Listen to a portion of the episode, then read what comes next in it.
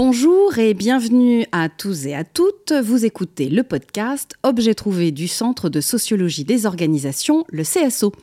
Nous vous proposons des récits de nos chercheuses et chercheurs en sciences humaines et sociales autour de leurs relations à leurs objets de recherche. Aujourd'hui, nous recevons Sophie Dubuisson-Kellier. Installez-vous confortablement, nous sommes ensemble pour une vingtaine de minutes. Bonjour Sophie. Bonjour Samia. Vous êtes directrice de recherche CNRS et directrice du CSO depuis quasiment un an. Euh, votre objet de recherche est souvent associé à la consommation avec la parution de votre livre qui s'appelle La consommation engagée, qui est paru en 2018, qui a même été traduit en, chinois. Mais vous préférez euh, le terme de conduites économiques et nous allons détailler euh, ensemble ce que cela recouvre. Alors, tout d'abord, vous avez un DEA d'économie appliquée et un doctorat de sociologie qui vous apportent une, en fait une connaissance marchande et également une maîtrise des outils euh, de la sociologie. Alors j'aimerais savoir de quelle manière euh, cela a influencé votre approche, euh, votre questionnement de, chercheuse. Oui, initialement, mon parcours en fait vient des sciences politiques et de l'économie avec mhm. l'Institut d'études politiques de Grenoble, puis en effet un DEA euh, d'économie appliquée. Je suis également passée par une formation en microéconomie euh, à Montréal. Et j'ai poursuivi en thèse en sociologie. Alors en fait, les questions de l'économie m'intéressent beaucoup, mhm. et notamment la question que j'ai traitée euh, pendant ma thèse est une question assez classique qui consiste à essayer de comprendre comment l'offre et la demande en fait s'accordent, s'apparient, s'ajustent. Euh, mais j'ai utilisé pour cela les outils de la, de la sociologie, hmm. et notamment puisque je faisais ma thèse au, CSI, au Centre de sociologie de l'innovation, avec Michel Callon, euh, j'ai souhaité utiliser le, la sociologie des sciences et donc accorder un, intérêt particulier aux objets, en fait, dans la coordination économique, à une époque où au CSI, personne, euh, à part Lucien Carpic, ne travaillait sur l'économie. Hmm. Donc euh, pendant ma thèse, en fait, j'ai essayé de comprendre euh, cette question de l'appariement entre l'offre euh, et la demande en suivant les opérations qui étaient faites par les, entreprises, les acteurs dans l'entreprise, pour essayer de se représenter ce qu'était la demande et de s'y ajuster de manière permanente. Et donc j'ai montré le rôle des dispositifs marchands dans cette coordination économique. Et j'ai surtout montré qu'en fait, il y avait une forte asymétrie de pouvoir entre l'offre et la demande, puisqu'il s'agit moins de s'adapter à la demande que d'adapter la demande de manière récurrente aux intérêts de l'offre. Mhm. Oui, justement, on va, on va y revenir parce que c'est cet aspect euh, très original finalement de, de, votre approche. Alors justement, on va parler maintenant des conduites économiques. Euh, vous étudiez comment ces conduites euh, sont façonnées, sont, sont fabriquées par, par les marchés, qui en fait sont, sont les entreprises. vous le voyez également du côté du monde militant, également du côté du monde politique. Donc c'est vraiment cette, cette tripartie. Justement, expliquez-nous, expliquez-nous ces, ces emprises de ces trois mondes sur nos conduites.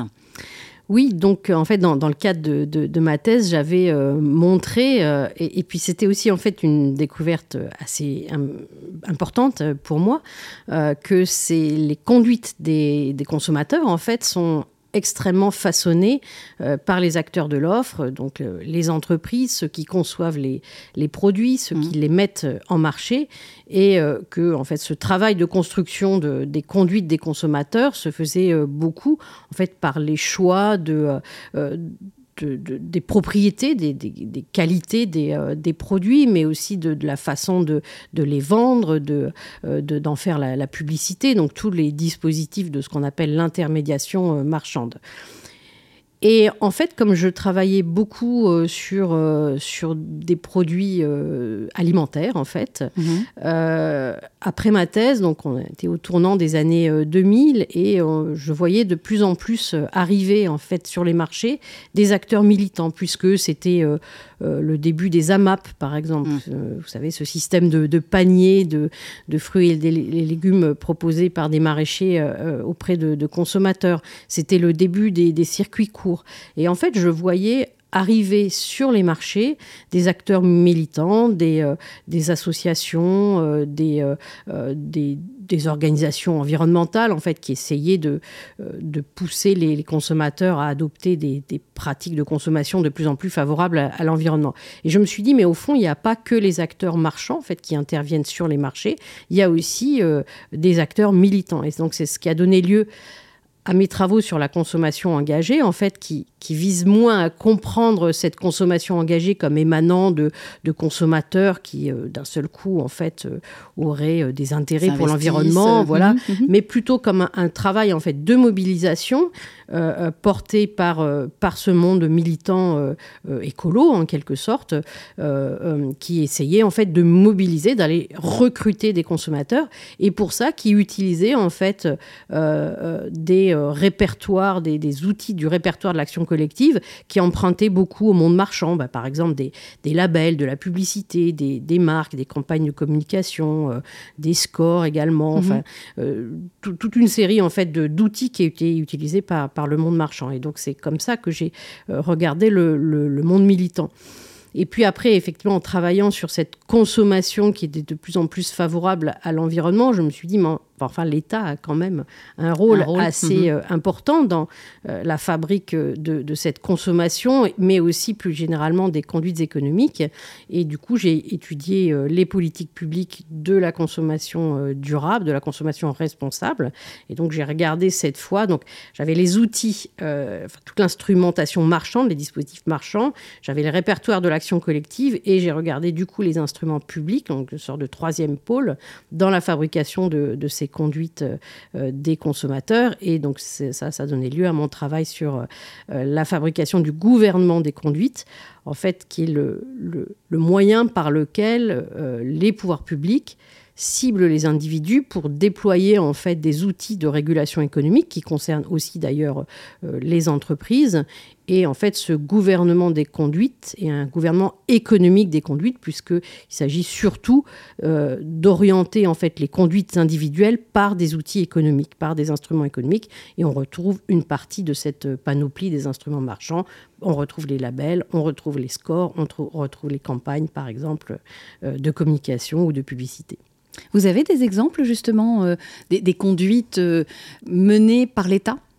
Quelles sont les grandes campagnes euh Oui, bah, euh, en fait, euh, à, cette époque-là, il y, avait notamment tout le, travail autour de la construction de conduites alimentaires favorable à l'environnement d'un côté, puis à la santé publique et, également. La santé publique, c'est ce qui a donné par exemple lieu au Nutri-Score, que tout, tout, le monde connaît bien, mais sur l'environnement, il y a en fait des, projets aussi d'éco-score ou d'affichage environnemental depuis presque une vingtaine d'années maintenant. Donc il y a en fait cette volonté de, des pouvoirs publics d'essayer de, d'intervenir en fait sur des choix qui sont des choix de, individuels en fait autour de l'alimentation avec des objectifs en fait de biens communs, la santé publique, la protection de l'environnement. Et euh, en fait, cette, cette régulation des conduites individuelles, elle se fait beaucoup par des instruments marchands, des instruments euh, euh, économiques. Et ce que j'ai montré en fait dans l'ouvrage sur le gouvernement des conduites, c'est que cette, ce, pilotage, ce gouvernement des conduites des consommateurs, il a aussi pour objectif de modifier les offres, en fait, d'exercer des formes de pression par le marché sur l'offre ou plutôt en fait de montrer euh, aux entreprises les intérêts qu'elles pourraient avoir euh, à euh, accéder à des consommateurs qui sont prêts en général en plus à payer plus cher pour, ces produits-là. En jouant en fait sur tous les mécanismes propres au marché, la concurrence, les effets de réputation. En fait, ce sont des outils qui sont des outils aujourd'hui de régulation des conduites économiques beaucoup plus des offreurs que des consommateurs. C'est le mhm. paradoxe. Alors, est-ce que ça veut dire qu'en tant que consommateur, il est difficile d'échapper à, ces méthodes, à ces politiques? Oui, alors, euh, sachant que le marché est beaucoup plus puissant que les pouvoirs publics hein, pour mm. euh, façonner en fait euh, ces, conduites, notamment de consommation. Oui, alors ça, c'est l'un des résultats de, mes travaux, c'est que c'est vrai que la consommation dans la sociologie, traditionnellement, elle est étudiée comme émanant de structures sociales, c'est-à-dire en fait la, façon dont on a consommer dans, chez ses parents, les, les effets de socialisation de, de, cette consommation. Donc ça, c'est tous les travaux euh, euh, de Bourdieu et même mm. avant lui, euh, Vax, Veblen, etc., qui montrent en fait les très forts effets de, de structuration sociale des pratiques de consommation. Mes travaux, en fait, vont de l'autre côté, c'est-à-dire plutôt du côté de cet encadrement très large des conduites de consommation. Donc je mets l'accent sur le, le fort pouvoir de de, socialisation au choix, par exemple, qu'opèrent euh, euh, les marchés en, euh, encadrant très fortement en fait ces conduites de consommation dans des espaces de choix qui sont très réduits et qui sont à la main des entreprises et qui visent surtout à, protéger les intérêts des entreprises. Mmh. Je montre en effet les effets d'encadrement par les pouvoirs publics et puis les effets aussi de certaines mobilisations collectives. Donc en fait, tout mon travail sur la consommation, il vient bien moins des consommateurs eux-mêmes que de ces effets d'encadrement sur les conduites économiques. Mhm. Vous aviez aussi abordé euh, euh, le sujet de l'abondance, de la surconsommation. Oui, on a lu des choses. Euh, Alors tout à fait, tout à fait, parce que en, fait, s'agissant de, des questions de, consommation et de la manière dont elles sont traitées, aussi bien d'ailleurs par les pouvoirs publics que par les, mobilisations, il y, y, a cette idée que la crise écologique, en fait, est pour une grande partie liée au fait que les pratiques de consommation sont beaucoup trop euh, euh, importantes, trop, trop, abondantes, et que mm. ça a des effets en fait assez néfastes sur l'environnement, sur, le, sur le climat. Donc c'est tous les débats autour de, de, nos modes de vie qu'il faudrait, euh, qu'il faudrait changer pour pouvoir sortir de cette crise écologique. Donc on, a l'idée comme ça que la consommation est vraiment l'espace dans lequel tout, tout va se résoudre. Mm-hmm. Et en fait, comme mes travaux montrent que euh, cette consommation, elle est très largement euh, encadrée, façonnée, orientée, euh, et notamment beaucoup par le marché, aussi un petit peu par les pouvoirs publics. En fait, moi, ce que j'ai voulu montrer, c'est que cette économie de l'abondance, elle n'est pas liée en fait à la consommation. La consommation en est la résultante, mais elle est beaucoup liée, beaucoup plus liée en fait à une économie de l'abondance qui résulte des euh, modèles économiques qui sont privilégiés euh, euh, par l'ensemble de nos organisations économiques, c'est-à-dire que on a aujourd'hui des entreprises en fait euh, qui produisent énormément, qui produisent des volumes extrêmement importants.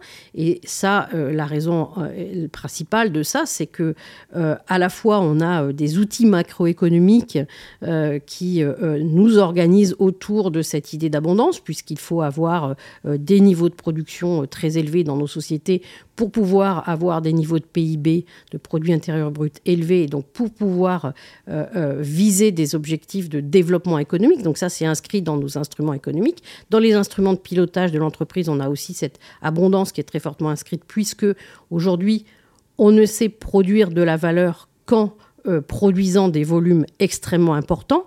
Ces volumes extrêmement importants vont pouvoir permettre de réaliser des économies d'échelle, donc de faire euh, diminuer euh, hmm. les coûts de la production pour chaque unité en fait produite.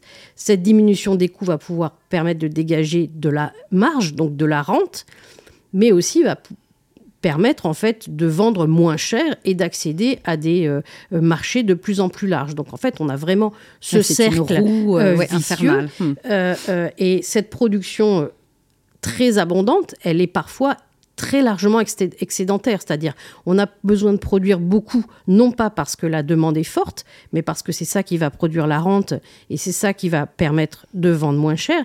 Et du coup, ces excédents, ces excédents de production, nécessite qu'on alimente de manière récurrente la consommation pour soutenir en fait euh, la vente de ces produits.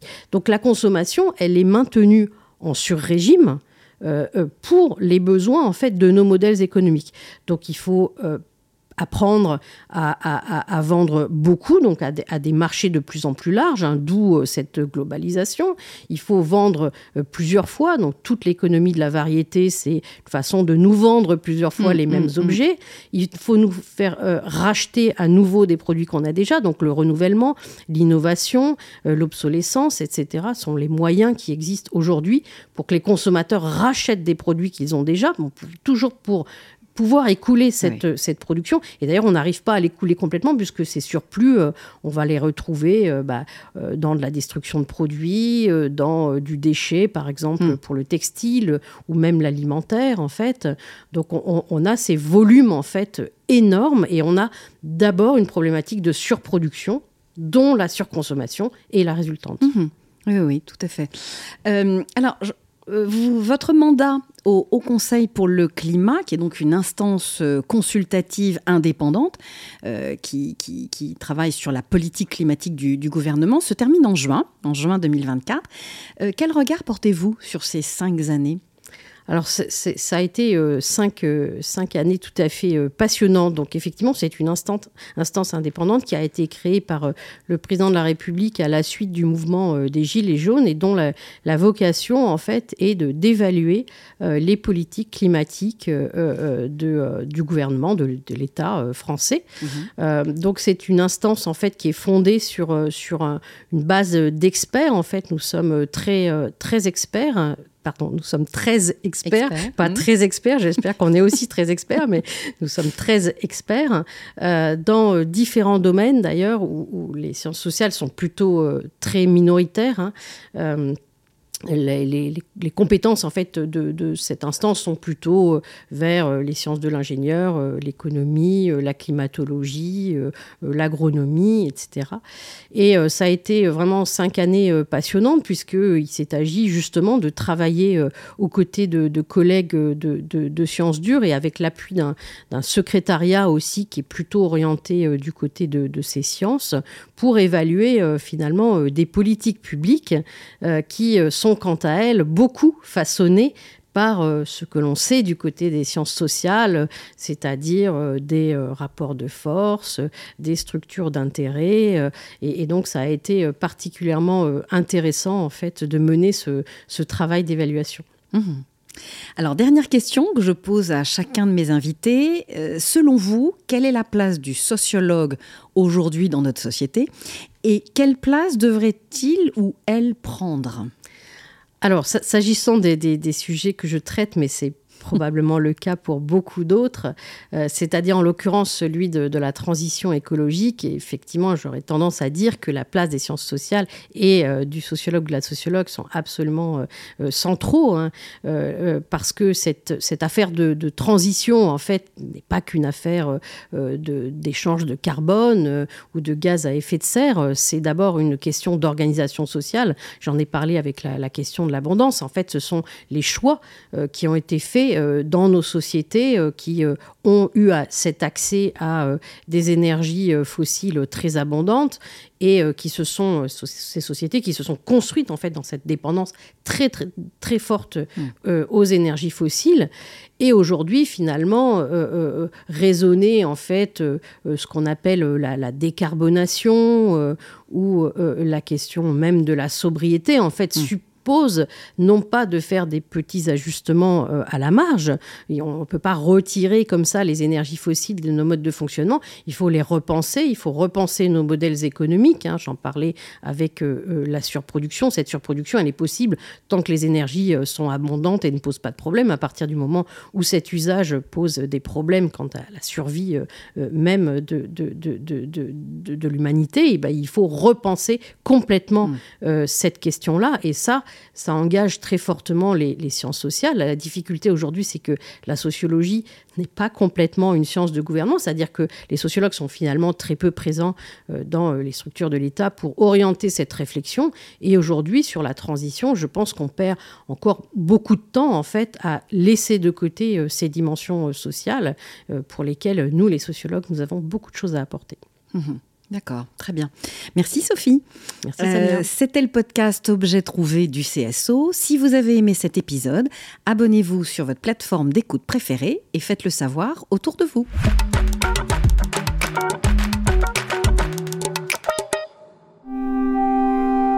Sciences Po.